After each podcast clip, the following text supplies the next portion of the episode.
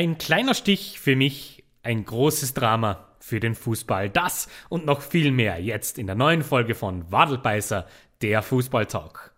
Aguero! Die Schweden sind ein ganz harter Brocken. Der Ball für Ibrahimovic! Oh, come on! Come on! Er kommt nun und drin! Naldo! Das ist Fußball! Here's Hawk! Das ist die nächste Debatte, Frog. Ein turbulentes Fußballwochenende liegt hinter uns. Die zwölften Spieltage in der englischen und deutschen Liga wurden absolviert und somit sprechen wir kurz darüber und starten in unserem Nachbarland, wo die große Überraschung bereits am Freitagabend auf uns gewartet hat. Der FC Augsburg schlägt die Bayern aus München nämlich mit 2 zu 1. Wieder ein Spiel, das frappant an die Niederlage der Bayern gegen die Eintracht aus Frankfurt erinnert hat äh, am Beginn der Saison. Die Bayern wieder in sämtlichen Statistiken weit, weit überlegen, aber Augsburg verteidigt es gut und äh, schafft somit die große Sensation. Jetzt wird es bei den Bayern auf jeden Fall nicht ruhiger werden. Themen sind genug im Verein und bei einer zweiten derartigen Niederlage, wir kennen das, da werden die Stimmen dann schon relativ laut. Ist das noch Zufall oder schon äh, Absicht? Mal schauen, inwiefern das weitergeht. Da sind wir alle sehr, sehr gespannt. Das El Plastico. Hoffenheim gegen RB Leipzig endet mit einem Heimsieg für die Hoffenheimer 2 zu 0 trotz vielen Ausfällen, die den Hoffenheimern hier offensichtlich nicht so wirklich wehgetan haben. Denn ähm, Hoffenheim wählt eine komplett andere Spielanlage und ist Leipzig, das muss man wirklich sagen, über die gesamte Spielzeit hoch überlegen. Leipzig hat da kein Land gesehen in diesem Spiel und äh, der, die Mannschaft hat äh, dem Trainer Jesse Marsch nicht wirklich einen Gefallen getan mit dieser Performance. Und ähm, da wird es recht schnell recht viel besser werden müssen. Ansonsten wird es eng werden für Herrn Marsch. Denn äh, das, was man da teilweise von der Leipziger Mannschaft gesehen hat, grenzte tatsächlich an Arbeitsverweigerung. Mal schauen, ähm, inwiefern sich oder wie schnell sich die Stimmung äh, innerhalb der Dosenfamilie wieder bessern wird. Die Arminia und Wolfsburg trennen sich mit 2 zu 2. Also Florian Kofeld nach wie vor ohne Niederlage, aber die Arminia hat sich sehr, sehr gut verkauft in diesem Spiel. Leverkusen gegen Bochum endet 1 zu 0. Mönchengladbach gegen Kräuter führt 4 zu 0. Äh, führt auf den äh, Spuren von Tasmania Berlin. Gladbach beginnt in die Gänge zu kommen. Dortmund gegen Stuttgart 2 zu 1. An der Stelle mache ich mich jetzt bei sehr vielen äh, gelb-schwarzen Fans unbeliebt mit ganz viel Glück. 2 zu 1. Ähm, das auch nur deswegen passiert, weil man auf Seite der Stuttgarter ein bisschen unerfahrene Spieler in seinen Reihen hat. Denn äh, der Konter zum Schluss darf einfach nie mehr zugelassen werden. So einfach ist es, da bin ich total bei Didi Hamann an der Stelle in der Nachbesprechung. Da haben die Dortmunder richtig, richtig Glück gehabt. Aber ähm, sie, sie ist jetzt schon äh, das, ich weiß nicht, wie viel das Spiel jetzt hintereinander, wo Dortmund nicht gut spielt und trotzdem gewinnen sie es. Wenn man jetzt ein bisschen suffisant wäre, könnte man von Meisterform sprechen. Soweit gehe ich allerdings nicht. Das Berlin-Derby geht tatsächlich das erste Mal in der Geschichte anders aus, als äh, man das vorher denkt. Union schlägt die Hertha mit 2 zu 0. Jetzt also ist die Diskussion offiziell beendet, wer im Moment der größere Verein in der deutschen Hauptstadt ist. Das ist Union, da können sich die Herthaner noch so sehr dagegen sträuben. Freiburg unterliegt zu Hause der Eintracht aus Frankfurt mit 0 zu 2, eines der für mich persönlich überraschendsten Ergebnisse der kompletten Runde. Und Mainz gegen Köln, das Karnevalsderby, endet 1 zu 1. Wir schauen weiter nach England. Leicester gegen Chelsea 0 zu 3. Da haben sich also die Blues nicht lumpen lassen. Auswärts in den Midlands. Newcastle gegen Brentford 3 zu 3. Wahnsinnsspektakel, aber ohne Sieger. Genau das gleiche Ergebnis lieferte uns das Match zwischen Burnley und Crystal Palace. Aston Villa, Steven Gerrard feiert einen perfekten Einstand und schlägt Brighton mit 2 zu 0. Watford gegen Manchester United 4 zu 1. Ollie is no longer at the wheel. That's it. Äh, er hat es hinter sich. Das, äh, also Watford äh, hat dafür dann endgültig gesorgt, dass der Sport von Manchester United zur Vernunft gekommen ist. Wolverhampton 1 zu 0 gegen West Ham. Ebenso für mich eine kleine Überraschung. Norwich gegen Southampton 2 zu 1. Liverpool gegen Arsenal 4 zu 0. Gerade letzte Woche haben wir Arsenal sehr, sehr gelobt für die Formkurve, die sehr stark nach oben gezeigt hat. Aber in diesem Spiel war es wieder mal sehr klar zu sehen, wer da der Chef im Haus ist. Man City gegen Everton 3 zu 0 und Tottenham gegen Leeds im Battle der taktisch interessantesten Trainer der Premier League 2 zu 1. Die Schlagzeilen der Woche. Ich sage Eier, wir brauchen Eier. Und es macht mich ein bisschen traurig, dass wir dieses Segment ständig mit der gleichen Sache starten müssen. Aber die Fußballwelt gibt das eben her, somit müssen wir drüber reden. Wir machen wieder einmal einen Ausflug nach Frankreich und zwar in die Ligue 1, wo gestern im Schlagerspiel gegen Marseille und Lyon wieder genau das passiert ist, ähm, ja, wovor eigentlich sämtliche Fußballliebhaber zittern. Es hat wieder einmal einen Spielabbruch gegeben. Und zwar, dieses Mal hat es äh, einen Flaschenwurf betroffen. Es hat während eines Eckballs einen Flaschenwurf gegeben. Äh, eine Plastikflasche hat Dimitri Payet am Kopf getroffen. Ähm, war das Schlagerspiel der 14. Runde. Äh, das hat nur fünf Minuten gedauert, bis soweit äh, war. Äh, wurde von der Tribüne abgegeben, dieser Wurf. Der Schiedsrichter hat dann auch beide Teams in die Kabine geschickt. Äh, man wollte es eigentlich fortsetzen, nur die Marseille-Spieler haben keine Zeit mehr gehabt, äh, keine Lust mehr gehabt. Keine Zeit haben sie schon gehabt, aber auf jeden Fall einmal keine Lust. Und äh, bevor man jetzt auf sie draufhaut, ich verstehe das. es ist nicht das erste Mal, dass Marseille von solchen, solchen Dingen betroffen ist. Wir erinnern uns an unser News-Segment, wo es um die Partie gegen Nizza gegangen ist. Ähm, ich bin, und jetzt äh, äh, sage jetzt wirklich mal ganz was Radikales, wo ich normalerweise sehr, sehr vorsichtig bin mit vorschnellen Schlüssen und vor allem mit sehr großen Worten. Ich bin für einen sofortigen Fanausschluss für die gesamte Saison in der Liga. Äh, es kann nicht sein, dass diese Liga Woche für Woche ähm, ja, in, im Fokus steht, äh, weil sich gewisse Trottel nicht, daneben, nicht, nicht anständig benehmen können. Ähm, ich bin wirklich dafür, dass man die gesamte äh, Saison, und zwar unabhängig von Spiel, ohne Fans fertig spielt. Äh, es muss da jetzt ein Zeichen gesetzt werden. Ähm, es geht so. Nehmen wir weiter. Es ist jede Woche in der Liga 1 irgendwas, äh, was von den Rängen nicht in Ordnung ist. Ähm, ich bin wirklich jetzt an einem Punkt, wo ich sage, ich kann auf französische Fußballfans in den Stadien sehr, sehr gut verzichten. Ähm, Gerade bei so einem Spiel, das wirklich auch sportlich recht interessant ist. Ähm, Lyon gegen Marseille hätte einiges gehabt, ähm, das, über das man hätte sprechen können an der Stelle. Leider wurde das wieder einmal zunichte gemacht und ähm, ich bin's jetzt auch leid, von der französischen Liga immer die gleichen Floskeln anhören zu müssen. Ja, wir arbeiten daran und äh, es ist inakzeptabel, ja, dann, dann äh, macht's was dagegen. Dann äh, handelt so, wie man handeln muss. Ganz einfach. Und nachdem sich's über sehr viele äh, Clubs zieht, ähm, wir wissen jetzt, Lens war schon betroffen, Lille war schon betroffen, äh, Marseille, eben jetzt gestern Lyon, Nizza. Also bitte hör mal auf mit dem Theater und ähm, spiel mal Fußball. Bitte. Das ist mein großer Appell nach Frankreich. Wir gehen weiter zu einem etwas positiveren Thema, beziehungsweise einem Thema, das über kurz oder lang sicher für Wirbel sorgen könnte. Denn Dänemark hat sich ja im Laufe der letzten äh, Länderspielpause fix für die WM in Katar qualifiziert.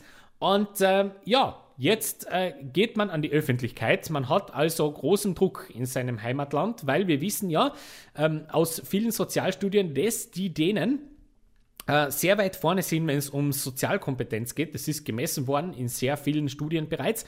Und ähm, somit hat man jetzt natürlich ein Thema, weil wir spielen ja die nächste Weltmeisterschaft in Katar, einem Staat, der immer wieder ähm, im Fokus steht aufgrund von Menschenrechtsproblematiken und vor allem arbeitsrechtlichen Problematiken. Und somit hat sich jetzt Dänemark zu einem sehr mutigen Schritt entschlossen. Man will die WM nicht boykottieren, weil man aufgrund des sportlichen Werts dieses Turniers einfach nicht, nicht kann. Ähm, man hat sich jetzt aber zu einer Erklärung äh, hinreißen lassen, der DBU, der, des dänischen Fußballverbands. Die Sponsoren haben für eine begrenzten, haben einer begrenzten Präsenz zugestimmt bei diesem Turnier. Was heißt das? Ähm, Folgendes, man möchte gerne die Trainingsoutfits der dänischen Nationalmannschaft für, das, für die Dauer des Turniers in Katar ähm, von Sponsorenflächen frei machen und diese Flächen nutzen für ähm, Statements, für politische Statements in Richtung Katar. Kritische Botschaften und Markierungen sollen dort gezeigt werden. Äh, man hat da eine sehr harte Haltung ähm, ja, sich dafür entschieden und die Sponsoren haben dem zugestimmt. da bin ich an der Stelle sehr, sehr gespannt, wann die UEFA einschreitet. Denn äh, das ist, äh, hat, hat wirklich ähm, Potenzial eines Präzedenzfalls. Wir erinnern uns, die UEFA findet es schon nicht so lustig, wenn Reggae-Shirts ähm, getragen werden, äh, obwohl das tief in der Fankultur verwurzelt ist. Bin dann gespannt, wie lustig das die äh, FIFA in dem Fall, weil es Weltmeisterschaft, das ist natürlich FIFA, bin ich dann gespannt, wie schnell sich die FIFA dazu ähm, hinreißen lässt, das zu verbieten. Also das, glaube ich, wird nicht lang dauern. Ich finde es aber durchaus einen mutigen Schritt der, denen, der dänischen Mannschaft, das so zu machen und nicht äh, offiziell da irgendeine äh, Boykottgeschichte vom Zaun zu brechen. Denn so sehr das Fußballromantiker vielleicht gerne hören möchten, ein Boykott eines Turniers wirkt gar nichts, wenn es eine Mannschaft macht bringt überhaupt gar nichts außer dessen, außer das, dass man eben leider Gottes von diesem Turnier ausgeschlossen wird. Und ähm, das möchte kein Spieler, möchte kein Trainer und möchte schon gar nicht äh, irgendein Sponsor sagen. Dementsprechend ähm, ist das wahrscheinlich die eleganteste Lösung, wie man das macht. Wie gesagt, nachdem auch ähm, bei Trainings die denen abgefilmt werden, äh, auch in diesem Turnier wird es nicht zu vermeiden sein, bin ich dann gespannt, wie schnell das, das ähm, nicht mehr erlaubt sein wird. Aber da, die Dänen lassen uns mal drauf ankommen.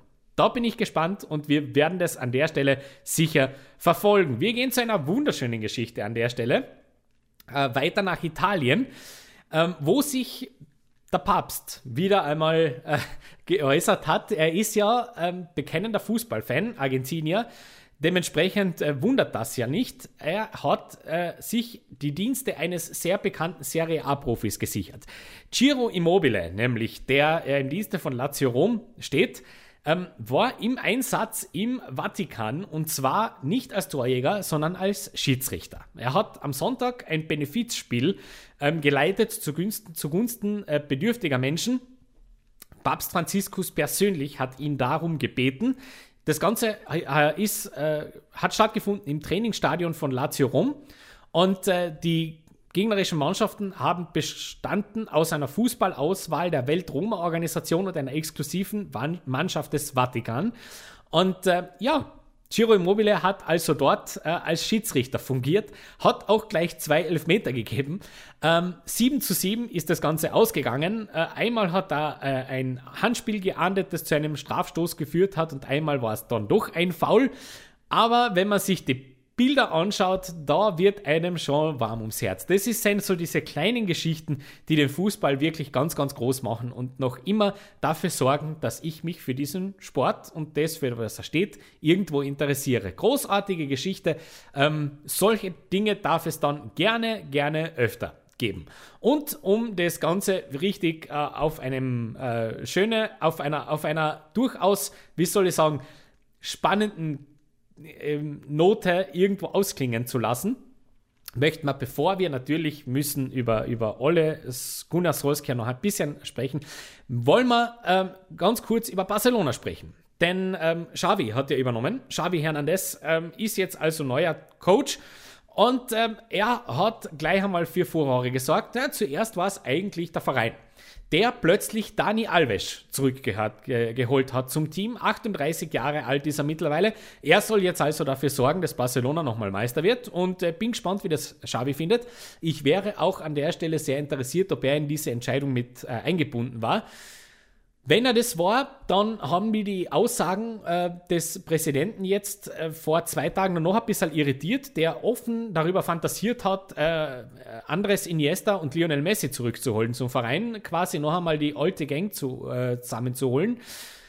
Bin ich dann sehr gespannt, ob das Xavi auch so gut findet. Kann ich mir schwer vorstellen, dass das der Plan ist. Ähm, 16- bis 18-Jährige plus äh, 35 plus am Feld versam zu versammeln. Ey, aber wer bin ich? Ich bin ein kleiner Mensch vor einem Computer und die Menschen verdienen Millionen, die werden schon wissen, was sie tun. Gell? Hat, hat bei Barcelona sehr, sehr lange, sehr, sehr gut äh, funktioniert. Also, wir schauen einmal ganz kurz auf die äh, Sache, die Xavi betrifft, was jetzt ähm, Barcelona anbelangt, denn ähm, er hat bei seinem Antritt für Aufsehen gesorgt, indem er zehn Regeln eingeführt hat. Zehn Regeln hat es äh, also jetzt gegeben oder zehn Regeln sind äh, in place, um es so zu sagen. Damit möchte Xavi den äh, FC Barcelona wieder zu alter Größe verhelfen. Und ich möchte das durchaus nutzen, um mal ganz kurz drüber zu sprechen. Regel 1, mehr Vorbereitung auf Training. Denn da sind wir tatsächlich voll im Thema. Die Spieler sind angehalten, 90 Minuten früher zum Training zu kommen. Normalerweise beginnt es um 11 Uhr morgens, also um 9.30 Uhr soll man am Gelände sein, man soll die Gelegenheit haben, gemeinsam zu frühstücken und miteinander zu sprechen. Und da sind wir gleich schon bei der Regel 1 voll im Thema, denn es gibt einen Spieler, der das bereits zweimal nicht gemacht hat, nämlich Usman Dembele. Welche Überraschung. Das ist für mich wirklich das größte What-If des Fußballs und gleichzeitig ähm, der letzten Jahre natürlich ähm, und gleichzeitig äh, ein Statement des Charakters. Der hätte alles, was ein großartiger Fußballprofi haben sollte. Er hat nur leider ein Problem mit dem Kopf. Das ist äh, absolut nicht von der Hand zu weisen. Äh, bin gespannt, wie lange sich Xavi das anschaut.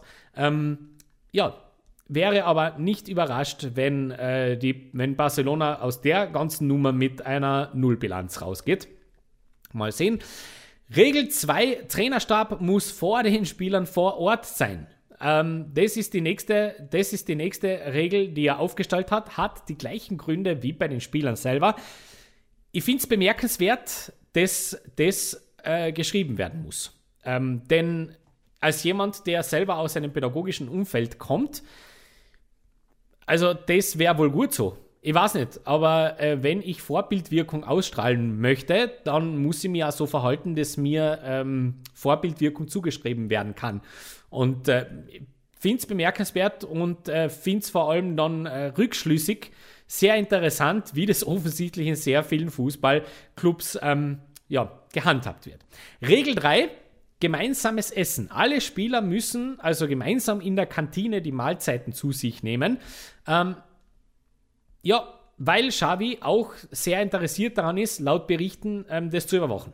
Was passiert und was vor allem konsumiert wird. Da liebe Grüße äh, an äh, vor allem so wunderbare Clubs wie äh, Liverpool an der Merseyside, wo das ja auch große Regel ist und auch Thomas Tuchel steht ja für genau diese Art und Weise, ähm, ja, sich seine Nährstoffe zuzuführen. Regel 4, Geldstrafen.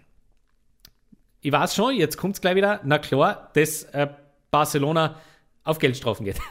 Haben wir kein Geld. Ähm, ja, tatsächlich ist es jetzt so, Regel 4, Geldstrafen. Ähm, bereits unter Luis Enrique war das so, dass man ähm, Geldstrafen bei Fehlverhalten verhängt hat. Das soll jetzt also wieder eingeführt werden unter Xavi.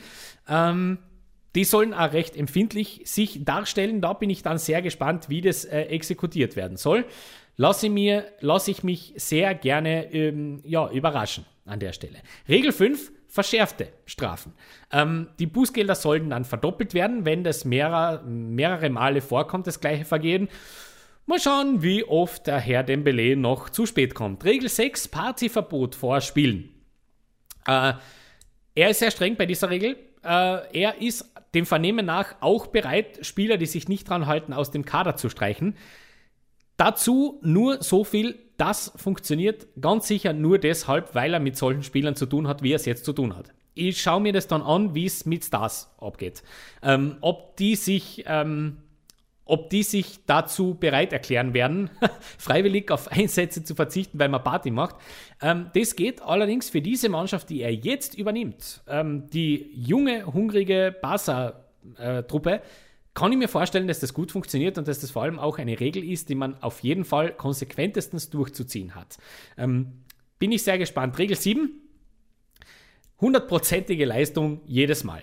Ähm, bei jedem, zu jedem Zeitpunkt, bei jedem Training, bei jedem Spiel. Na klar.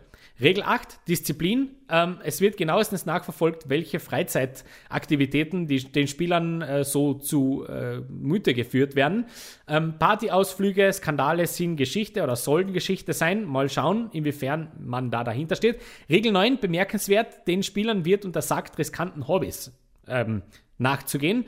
Das heißt, sämtliche Dinge, die die Gesundheit der Spieler beeinflussen, negativ beeinflussen können, sind hiermit untersagt. Und Regel 10, Professionalität. Die Spieler sollen sich zu jeder Zeit bewusst sein, dass sie den FC Barcelona repräsentieren und mit jedem Moment, wo sie das Trikot anziehen, quasi einer Vereinsideologie unterworfen werden.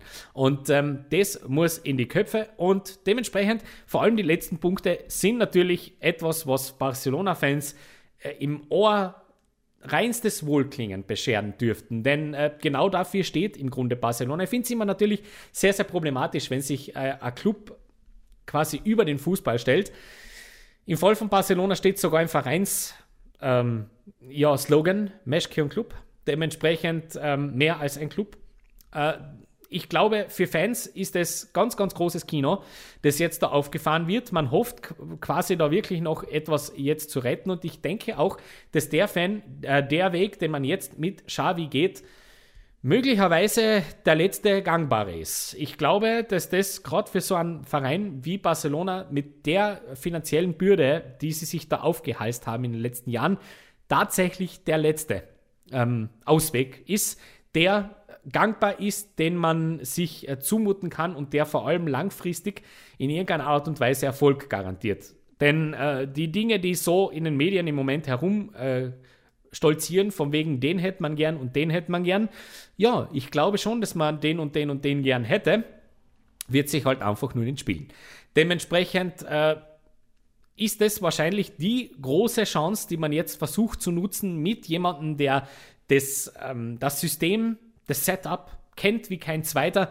Und da tun, glaube ich, alle gut daran, da vollkommen und vorbehaltslos dahinter zu stehen. Ich bin sehr, sehr gespannt, wie sich das äh, entwickeln wird. Und jetzt schauen wir noch natürlich ganz kurz nach Manchester.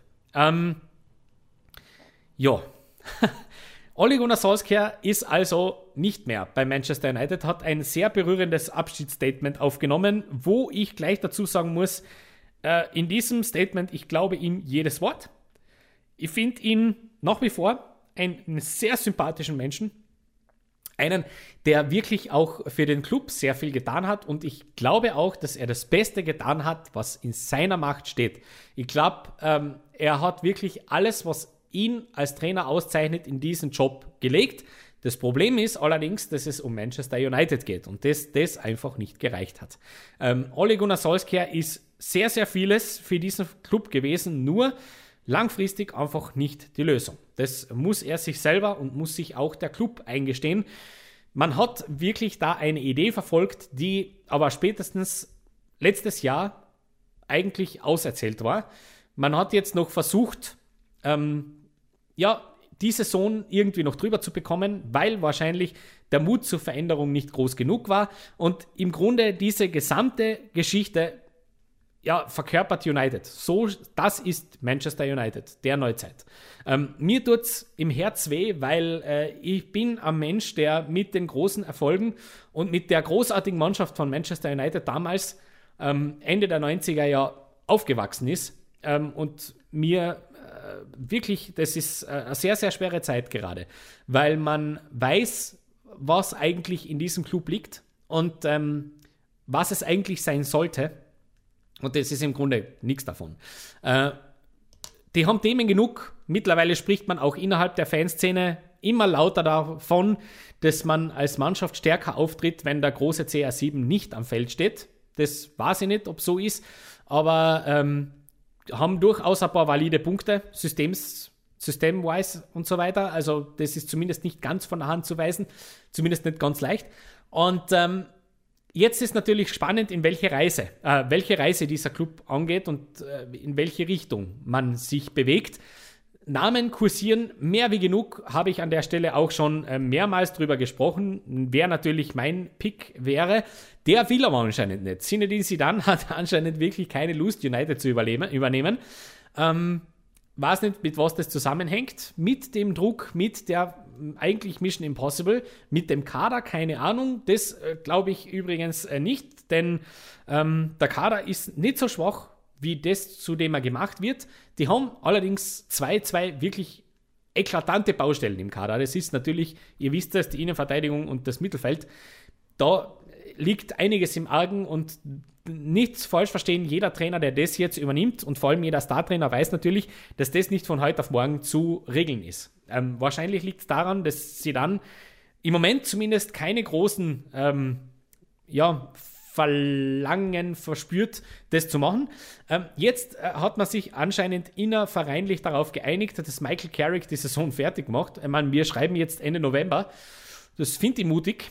Ähm, ich, aber es passt, wie gesagt, es passt dazu. Ich glaube einfach, sie hätten sehr, sehr gerne sehr große Namen. Und ich glaube aber, dass die großen Namen nicht einfach nicht kommen. Ähm, weil wer macht's? Wenn man sich eben, wir haben das schon einmal äh, an der Stelle ja schon einmal besprochen, wenn man sich die Transferliste anschaut von Trainern, die sofort, verfügbar wären, hm, dann wird es recht schnell recht dünn für das Profil, das Manchester United gerne hätte. Dementsprechend wird man da höchstwahrscheinlich warten und dann äh, mit einer mehr oder weniger prominenten Lösung gehen. Ich habe gestern schon einmal den Tipp Laurent Blanc reingeschmissen in den Ring, weil es irgendwie so passen wird. dass äh, der ist schon lange nicht mehr aktiv, zumindest auf ganz hohem Level nicht mehr. Aber äh, für das wird es dann, er hätte, also wäre was, was er sicher machen würde. Ähm, mal sehen, da gibt es einige Namen, die mir noch so in den, in den ähm, Kopf möchten. Aber äh, allesamt sicher nicht absolute Premium-Ware, auf die Manchester United sicher spechtelt. Da äh, wird jetzt spätestens der große Bissabdruck am Hintern sehr äh, prominent zu sehen sein, wenn man vor allem nach Tottenham schaut. Denn das hätte es auch haben können. Und ja, für Tottenham scheint es jetzt wunderbar zu funktionieren. Da ist jemand angekommen, der mit einer Mission daherkommt und dies, das vermisst man im Grunde bei United.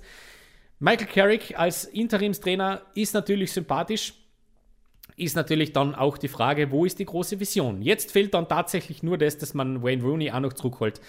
Dann ähm, ist ganz, ganz super. Also äh, ich, mir fehlt die, die langfristige Idee. Wohin möchte man, äh, wohin geht es wirklich kreativ? Dass man die Namen, die so rumschwirren, nicht so leicht kriegt, das ist jetzt mittlerweile ein offenes Geheimnis. Ich bin auf jeden Fall sehr neugierig, äh, für, wofür man sich äh, in Manchester entscheiden wird. Wird eine spannende Geschichte werden und vor allem auch sicher ähm, ein Trainerjob, über den wir an der Stelle nicht zum letzten Mal gesprochen haben. Und jetzt gehen wir weiter zum großen, großen Thema der Woche. Das Thema der Woche. Aber dass Sie das nicht sehen, da kann ich nichts für, ja? Vielleicht haben Sie Ihre Haare in die Augen hangen. Nee, ich weiß es nicht. Und leider Gottes auch dieses Mal hier ein Thema, über das schon viel zu viel gesprochen wurde, meiner Meinung nach. Aber wir müssen das natürlich noch einmal aufrollen, weil es jetzt auch innerhalb Deutschlands zu der ersten Trainertrennung deswegen gegeben, äh, gekommen ist. Und ähm, das nicht unbedingt nur vereinsseitig, sondern aufgrund von eindeutigen Beweisen, die das einfach leider unumgänglich gemacht haben. Leider für den Verein. Und äh, spiegelt im Grunde ganz, ganz viel der Gesellschaft im, im Moment wieder. Es geht natürlich um die große Impfthematik. Äh, die Bundesliga steht im Moment, oder der Fußball generell, ich möchte das auf den gesamten Fußball ausdehnen, steht im Moment vor großen, großen Herausforderungen, für großen Themen und vor, ähm, ja, schwierigen, vielleicht weiß ich nicht, ob es schwierig ist, aber zumindest vor großen Entscheidungen. Und ich möchte das gleich von quasi das Pferd von hinten aufzäumen. Denn ich könnte jetzt natürlich zuerst über den aktuellen Fall sprechen, da möchte ich aber tatsächlich schließen damit. Ich möchte zuerst eine kleine Klarstellung ähm, beziehungsweise eine Revidierung in den Raum werfen. Auch ich hier beim Wadelbeißer bin natürlich nicht davor gefeit, Fehlentscheidungen zu treffen und Fehleinschätzungen zu treffen. Und das ist mir passiert ähm, vor einigen Episoden, als ich euch ganz groß erzählt habe, wie ähm, bemerkenswert ich das finde, was Joshua Kimmich da macht. Und ähm, Mittlerweile sind ein paar Wochen ins Land gezogen. Mittlerweile haben wir es mit ein paar anderen Dingen, anderen Zahlen, anderen Fakten, anderen äh, Sachverhalten zu tun und vor allem anderen Konsequenzen zu tun, welche diese Dinge beeinflusst haben, dass ich jetzt einfach herstellen muss und sage, naja, jetzt bin ich ein paar Wochen älter und ein paar Wochen gescheiter und ein paar Wochen ähm, länger weiß ich gewisse Dinge und beschäftige mich mit gewissen Dingen, dass ich einfach herstellen möchte und ein paar Sachen klar rücken und gerade rücken möchte. Denn so wie ich das damals formuliert habe, so ähm, würde ich es heute definitiv nicht mehr tun. Äh, Joshua Kimmich ist ja, ähm, um das nur mal ganz kurz in Erinnerung zu rufen, ist ja damit aufgefallen, dass er sich öffentlich und äh, sehr publicly als ähm, Gegner der aktuellen Impfung ähm, und Impfmöglichkeiten dargelegt hat. Ähm, und zwar auch mit, mit äh, Argumenten, die man jetzt immer wieder, immer öfter hört. Und an der Stelle ähm, muss man jetzt ich, ich versuche das wirklich so, so vorsichtig wie als nur irgendwo möglich zu, zu formulieren, damit ich nicht nur eine zweite Klarstellung brauche an der Stelle. Ähm, aber trotzdem ähm, ist es mir ein Anliegen, darüber äh, jetzt in aller Breite noch einmal zu reden und auch gerne eure Entscheidungen damit reinzuholen. So.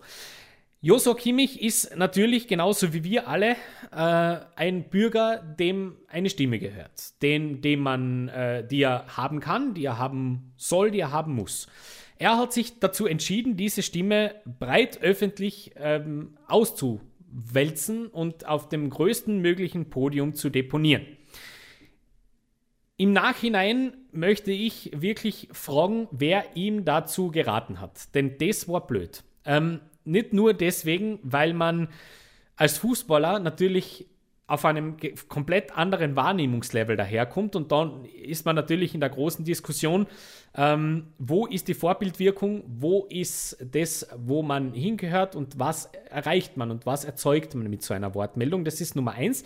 Und Nummer zwei, und ich glaube, und ich möchte, also ich glaube nicht, aber ich hoffe es für ihn.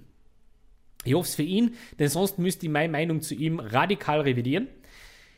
Ich hoffe nämlich wirklich für ihn, dass es ihm nicht klar war, was er politisch damit auslöst, mit diesem ähm, Statement. Denn ähm, es ist ja alles fein und schön und gut, dass jemand seine eigene Meinung ähm, ja, kundtut. Das möchte man ja auch niemandem wegnehmen. Wir leben ja schließlich äh, in einer Gesellschaft, wo sowas möglich sein muss. Allerdings ähm, läuft man natürlich sehr schnell Gefahr, als Mensch mit hoher Vorbildwirkung instrumentalisiert zu werden. Und genau das ist äh, Joshua Kimmich passiert. Die AfD hat innerhalb von 24 Stunden ein Plakatsujet entwickelt, wo sein Name drauf war und ähm, mit dem man jetzt hausieren geht. Und ich vermisse bis heute die große Klarstellung. Es ist bis heute noch nicht passiert, dass man sagt, na, das möchte ich nicht.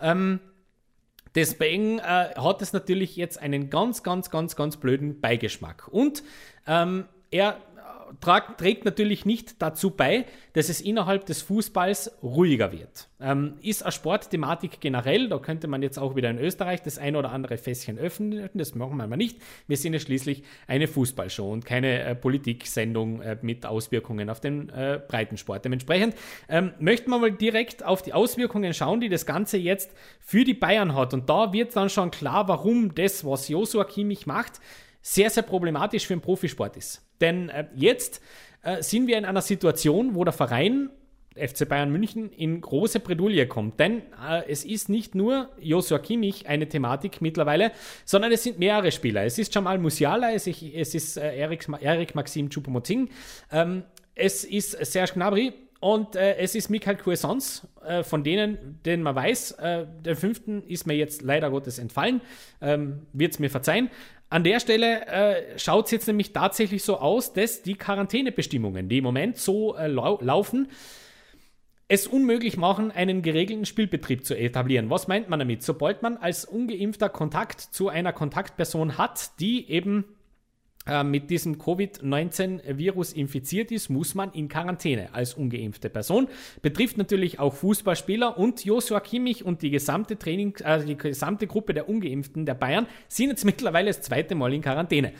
Ähm, und die man auch aussitzen muss. Also da kann man sich auch erst äh, nach, ein, nach, einer gewissen Anzahl von Tagen freitesten. Das heißt, da braucht man noch nicht da reicht ein negativer Test nicht, sondern das muss man abwarten. Und ich verstehe jetzt mittlerweile die Bayern immer mehr, dass man da zornig wird und dass man vor allem auch äh, im Grunde vor einer großen Herausforderung steht. Man muss das auch einmal aus Sicht eines Übungsleiters, in dem Fall Julian, Julian, Julian Nagelsmann, ähm, betrachten, der sich ja Woche für Woche auf einen Trainer auf, eine, auf einen Gegner einstellen muss, sich vorbereiten muss, sich äh, System zurechtlegen muss, eine, eine taktische Ausrichtung ähm, überlegen sollte und dann von einem Tag auf dem anderen fehlen dir fünf Spieler und zwar nicht, weil sie krank sind, sondern oder infiziert mit dem Virus sind, sondern weil sie simple Schutzmaßnahmen nicht ergreifen wollen.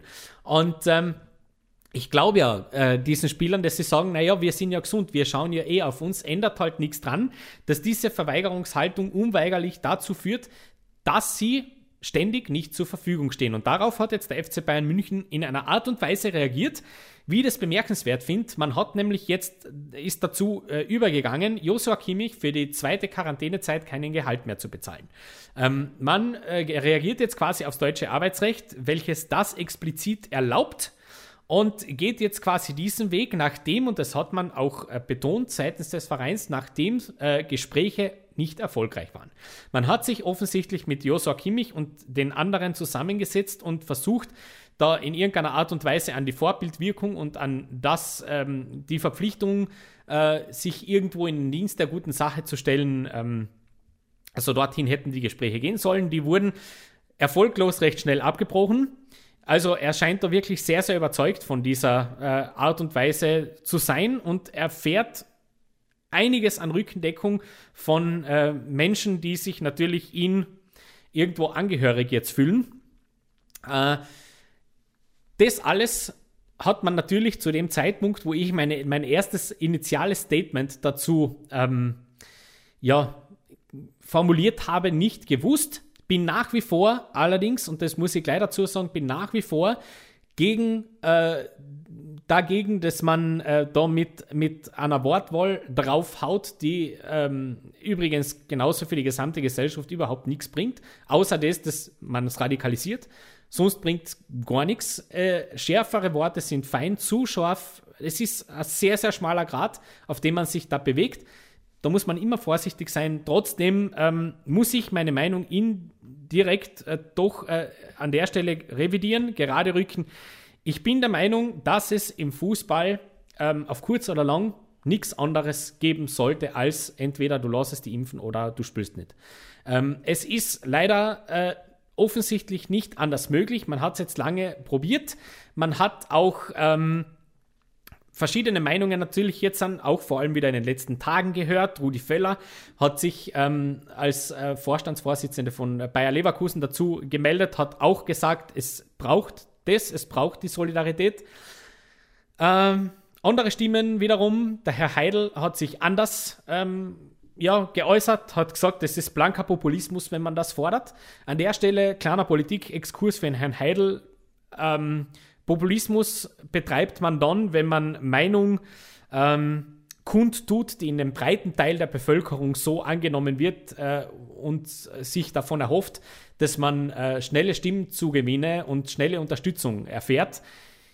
Ja, ich glaube, das Thema ist mittlerweile derartig emotionalisiert, dass das sicher kein Populismus ist, sondern ähm, dass man das eben fordert jetzt, also quasi eine Impfpflicht das ist kein Populismus, sondern das ist jetzt quasi aus der Not geboren irgendeine Idee, dass man jetzt, äh, den man jetzt verfolgt, weil am sämtliche andere Ideen im Grunde ausgegangen sind. Da möchte ich mich jetzt äh, nicht exponieren und irgendwie äh, dazu stellen. Dazu ist nämlich, glaube ich, dass das Thema an sich mittlerweile wirklich zu emotional, zu kompliziert auch und äh, irgendwo ähm, zu, äh, wie soll ich sagen, zu gefährlich ähm, vor allem dann, wenn es wirklich um breite gesellschaftliche Diskussion geht. Aber im Spitzensport, im Fußballsport, da wo wir ja mit dieser Sendung hingehören, da muss ich dann tatsächlich sagen, da fehlt mir das Verständnis, warum es da so, warum wir von ähm, Berufsgruppen das erwarten oder erhoffen, dass es äh, eine breite Akzeptanz dazu gibt und äh, eine Sparte, die in der gesamten, im gesamten Pandemieverlauf sehr, sehr bevorzugt worden ist, was gewisse Rechte angeht, die jetzt plötzlich, wenn es dann um eine Pflicht geht, ähm, ganz schnell äh, zurückziehen, das verstehe ich nicht. Meiner Meinung nach ist es so, dass der Fußball über die gesamte Zeit, über die gesamten letzten 21 Monate eine Sonderstellung hatte innerhalb der Gesellschaft, ähm, wenn es um gewisse Dinge geht. Und ich finde, jetzt ist es auch sei, äh, äh, höchst an der Zeit, dass man der Gesellschaft was zurückgibt. Und dementsprechend tritt ich an der Stelle ganz, ganz groß für eine Impfpflicht unter ähm, ähm, Profifußballern und äh, sämtlichen äh, Funktionären, die sich im Stadion aufhalten, ein. Denn da muss jetzt ein Vorbild passieren. Ähm, eine Sache, die, mit der sich ein Mann sicher lang nicht mehr beschäftigen muss, ich würde sogar sagen, gar nicht mehr beschäftigen muss, äh, Markus Anfang. Werder Bremen hat jetzt ein großes Thema. Nicht nur, das äh, beim Spiel gegen Schalke wieder einmal der VAR gezeigt hat, warum er absolut sinnlos für den Fußball ist. Äh, ich bin nach wie vor und gerade nach der Entscheidung wieder der Meinung, äh, VAR raus aus den Stadien, das braucht kein Mensch. Ähm, denn wenn sich jetzt einer herstellt und mir erzählt, dass der Elfer für Werder Bremen ein Elfer war, dann äh, möchte ich ihm an der Stelle seine Fußballkompetenz absprechen. Das ist ein absoluter Quatsch. Nie und nimmer ist das ein Elfmeter. Never ever. Dementsprechend, ähm, ja, und der Schiedsrichter hat es übrigens richtig gesehen. Der WEA hat es korrigiert. Ne? Okay, ähm, anderes Thema für eine andere Sendung, über die wir sicher noch einmal sprechen werden. Aber jetzt äh, wirklich zum großen äh, Thema, zum großen Aufreger. Werder Bremen hat ja keinen Trainer mehr. Beziehungsweise der große Heilsbringer Markus Anfang ist nicht mehr beim Verein. Äh, mittlerweile war es mal schon ein bisschen mehr. Wo es zuerst spekulativ war, hat man jetzt wirklich einzelne Fakten schon am Tisch und die sprechen ein, ein Bild, das einen gleichzeitig äh, ungläubig den Lachreflex auslöst, andererseits an unglaublich wütend macht. Ähm, Markus Anfang, Anfang hat anscheinend seinen Impfpass gefälscht und ist dabei aufgeflogen. Die Behörde hat Strafanzeige erhoben, Ermittlungen laufen und äh, es, es hört sich wirklich teilweise, es ist wirklich bizarr. Ähm, allein die Entwicklungen der letzten des letzten Tages ist wirklich fast Stoff für, eine, eine Netflix-Serie. Ähm, das ist anscheinend wie folgt abgelaufen. Es äh, geht ums Auswärtsspiel in Karlsruhe Ende August. Dort äh, hat Markus Anfang und der Trainer Florian Junge, sein Co-Trainer, als Ungeimpfte am Frankfurter Flughafen in Quarantäne müssen, weil der Corona-Test eines Bremer Spielers zunächst fälschlicherweise positiv war. Dann war er plötzlich negativ, das kennen wir ja. Und dann äh, hat man die Reise antreten können. So weit, so fein. Das äh, kennt man.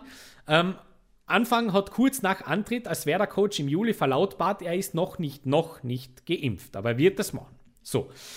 Und dann hat man plötzlich äh, Unregelmäßigkeiten entdeckt. Marco Friedl war nämlich dann äh, positiv, der österreichische Werder-Profi, das war im November. Und dort hat natürlich das Gesundheitsamt in Bremen mögliche Kontaktpersonen äh, überprüft und auch die Impfnachweise gecheckt. Was logisch ist, weil als Geimpfter, Ungeimpfter, K1, K2 etc. und so weiter. So. Und ähm, Anfang hat äh, eingetragen gehabt eine Erstimpfung im April und eine Zweitimpfung im Juli. Jetzt wird schon der ein oder andere ein bisschen stutzig werden, weil warum muss er dann in Quarantäne, wenn er äh, Anfang August als Kontaktperson ausgemacht wird, wenn er doch eh im April und Juli bereits geimpft war. Das heißt, da hat er zwei Impfungen, das geht sich dann aus. Ähm, vor allem April und Juli ist recht knapp hintereinander. Also das passt schon so, das, das haut alles hin, nur die, die Timelines passen jetzt da nicht mehr zusammen. Und ähm, ja, und dann ist man draufgekommen, dass der Zweitstich, den er anscheinend erhalten hat, sich mit dem Trainingslager im Zillertal, im sommerlichen Trainingslager im Zillertal überschnitten hat. Das heißt, jetzt haben wir drei Timelines, die nicht mehr zusammenpassen. Ähm, und plötzlich ist dann das Gesundheitsamt hellhörig geworden und natürlich auch die Polizei. Denn da geht es um Urkundenfälschung. Und äh, das unter Strafe gestellt ist, und man hat dann versucht, die Chargennummern rückzuverfolgen. Allerdings die Chargennummer, die im Impfpass von Markus Anfang eingetragen ist, die gibt es nicht. Ähm, die ist einfach nicht existent. Und äh, ja, man hat jetzt also Strafanzeige gegen Markus Anfang erhoben. Er hat zuerst sich noch hingestellt und alles abgestritten. Ähm, das ist alles ein riesen, riesen, riesen Irrtum und das wird man sofort klarstellen, wenn es so ist. Ähm, Anscheinend äh, hat man dann seitens des Vereins sofort das Gespräch gesucht mit seinem Trainer, hat sich dann dazu entschlossen, ein öffentliches Statement auszugeben. Ähm, man wartet jetzt einmal ab und man schaut sich das an und dann ist die Staatsanwaltschaft anscheinend mit diesen neuen äh, Beweisen an den Verein herangetreten, worauf man sich dann äh, entschlossen hat, das ähm, ja, äh, aus der Verantwortung zu nehmen. Man hat also quasi seitens des Vereins äh, das Trainerduo gebeten, ihre Verträge aufzulösen. Äh, Frank Baumann, Geschäftsführer Sport, hat dazu gesagt, äh, es trag, trägt dazu bei, die Unruhe äh, zu beenden. Ähm, sie übernehmen jetzt die Verantwortung für, für das und ähm, ja, es ist eine sehr belastende Lage und man hat sich dazu entschlossen, sie jetzt freizustellen. Und ich bin an der Stelle wirklich so weit, dass ich sage, ich glaube, Markus Anfang wird man so schnell nicht mehr als Trainer in äh, äh, Deutschland, zumindest sehen. Ich glaube, dass das, was jetzt damit kommt, noch dazu eben diese gesamte äh, Geschichte, dass man sich so lange gegen Beweise jetzt stellt, nicht dazu beiträgt, dass sich ein äh, Verein mit Renommee hinstellen wird und mit gutem Gewissen ähm, ihn holt. Weil der Rattenschwanz, der da an negativer Publicity mitgeht, ist schwer. Ähm, da muss ich jetzt wirklich sagen, mit den Dingen, die da vor uns liegen, tut man sich jetzt dann auch schon schwer, irgendwo eine Rechtfertigung zu finden.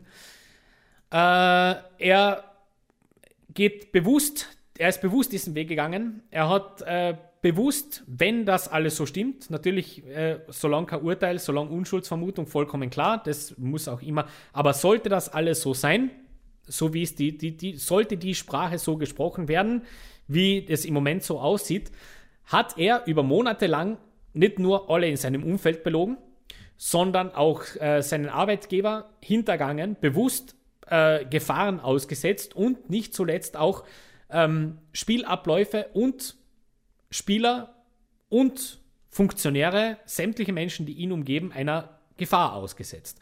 Und dementsprechend ist es der konsequent richtige und einzig gangbare Weg, dass er nicht mehr dort ist. Für Bremen, ähm, was hat es für eine Auswirkungen, wird man sehen.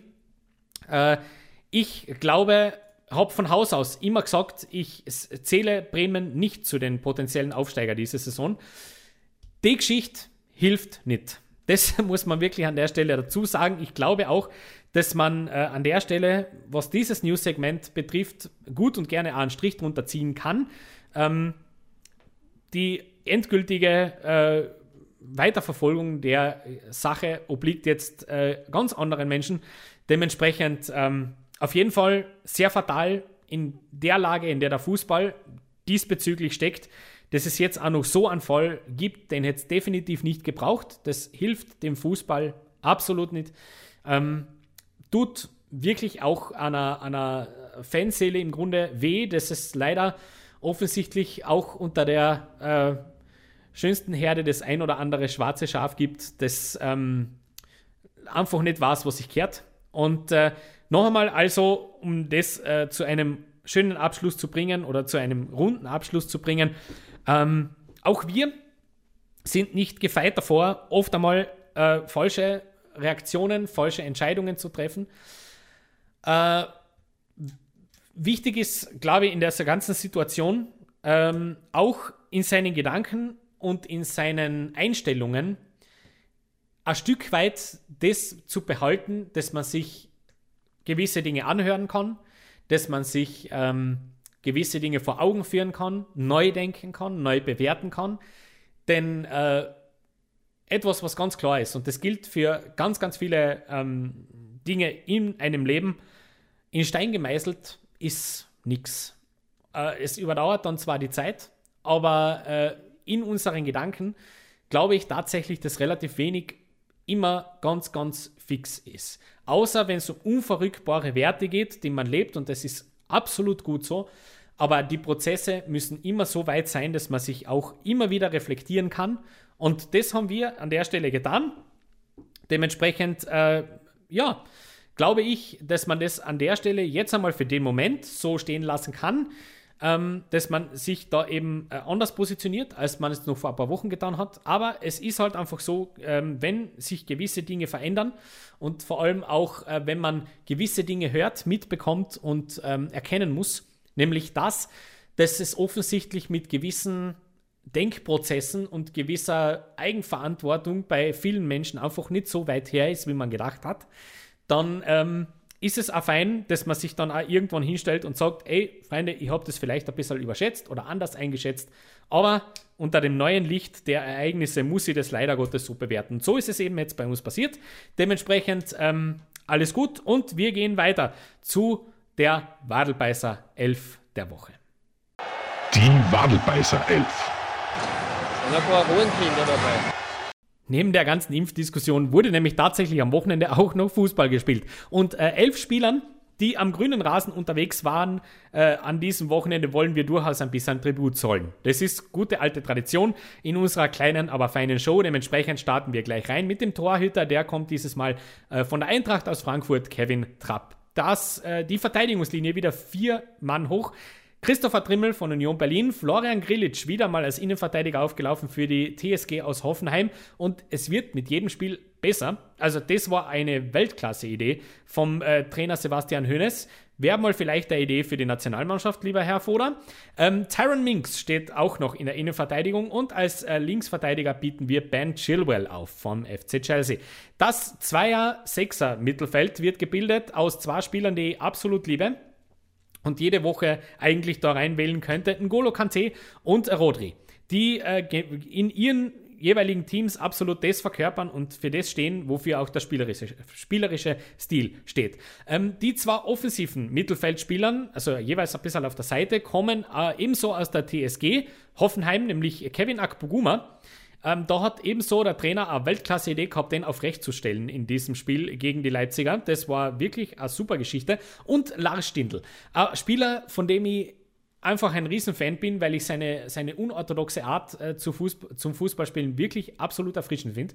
Ähm, Lars Stindl ist einer meiner Meinung nach der absolut unterbewertetsten Spieler der deutschen Bundesliga und ähm, der gehört in ein ganz, ganz hohes Regal. Und das Dreier mit äh, Dreier-Sturm-Trio vorne ähm, ist wieder ein bisschen gecheatet, ich weiß, aber ich wollte ihn unbedingt reinnehmen. Ähm, Jonas Hoffmann, Borussia Mönchengladbach, ich weiß, der gehört eigentlich noch nicht her, aber ein bisschen schwindeln muss man zwischendurch. Ähm, ist aber fein so, er hat eine Weltklasse-Partie abgeliefert äh, gegen Fürth, macht es auch schon recht oft in letzter Zeit.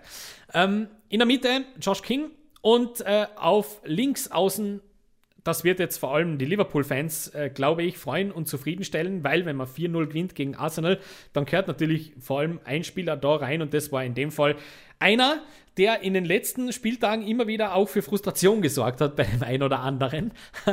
Aber in dem Fall, wir können nicht anders. Ja, Sadio Mané gehört in diese Top 11 dieses Mal einfach hinein. Äh, das super Spiel gemacht, war instrumental für diesen äh, Sieg gegen die Londoner. Und ähm, ja, ist nach wie vor, auch wenn man ihn gerne ein bisschen runterredet, aber absolut unverzichtbar für diese Mannschaft. Dementsprechend, äh, there you have it, unsere Top 11 der Woche. Der Wadelbeißer der Woche. If I speak, I am in, in big trouble. Und wir enden ein bisschen kontrovers mit unserem Wadelbeißer der Woche, weil ich schon Stimmen gehört habe, die mir erzählen wollten, naja, aber das, das ist jetzt auch nichts Besonderes. Und trotzdem ist es so ein kleines Shining Light in diesem ganzen Fußballgeschäft, das immer wieder und immer öfter von Unehrlichkeit ähm, geprägt ist, dass es einen Spieler gegeben hat dieses Wochenende, der wieder mal für eine große Fairplay-Aktion da war. Ja, äh, ich höre schon die Stimmen, äh, das ist so ein bisschen erwischt, weil eh schon erwischt war. Trotzdem, trotzdem. Es kommt selten genug vor, dass wir über solche Dinge sprechen können, deswegen machen wir es doch. Äh, wir schauen ganz kurz zum Spiel Freiburg gegen Eintracht Frankfurt und zwar ganz genau auf Vincenzo Grifo, der ähm, einen Kontakt verspürt im gegnerischen Strafraum, sich fallen lässt. Und äh, gleichzeitig, als er sieht, dass der Schiedsrichter eh schon mit dem, äh, mit dem Finger am Ohr ist, sofort zum Schiedsrichter läuft und sagt, na na, war nix, war schon gut. Ähm, ist jetzt eine Geschichte, die man äh, gleich ignorieren könnte eigentlich, weil ja, der VAR hätte den eh zurückgenommen und das, ja. Trotzdem äh, möchte ich sagen, auch die Rechtfertigung äh, im Nachhinein, Freiburg hat ja das Spiel verloren. Wenn, dann gewinnen wir ehrlich. Äh, ist vor allem schön, vor allem sehr faszinierend, dass das von einem Spieler kommt, der äh, die italienische Flagge am Revers trägt. Äh, das hört man nicht so oft. Liebe Grüße an Giro Immobile an der Stelle. Äh, ja, finde ich aber durchaus, also es passt irgendwie zu Freiburg. Es passt irgendwie zu dem, was Christian Streich da fabriziert mit seinen Mannen dass man äh, so sich hinstellt und das einfach so moderiert und fein und da jetzt auch keine große Geschichte macht. Oliver Glasner, der Trainer der Eintracht, hat das äh, explizit gelobt im Nachhinein, im Nachgang. Dementsprechend, wer sind wir jetzt, dass wir das äh, im Grunde ignorieren? Das kann man durchaus so machen. Man muss es jetzt nicht höher hängen, wie es eigentlich ist. Aber es ist doch, sorgt doch auf jeden Fall für eine versöhnliche Schlussnote unseres, kleines, unseres äh, kleinen Wadelbeißers der Woche. Und äh, ja, dementsprechend, ähm, ja, beenden wir diese Sendung an dieser Stelle. Danke, dass ihr mit dabei wart, mit mir auf eine kleine Reise durch das letzte Wochenende, durch die letzte Woche gegangen seid. Nächste Woche hören wir uns wieder und äh, an der Stelle wünsche ich euch viel Spaß beim Fußballschauen und bis zum nächsten Mal. Für euch und Baba.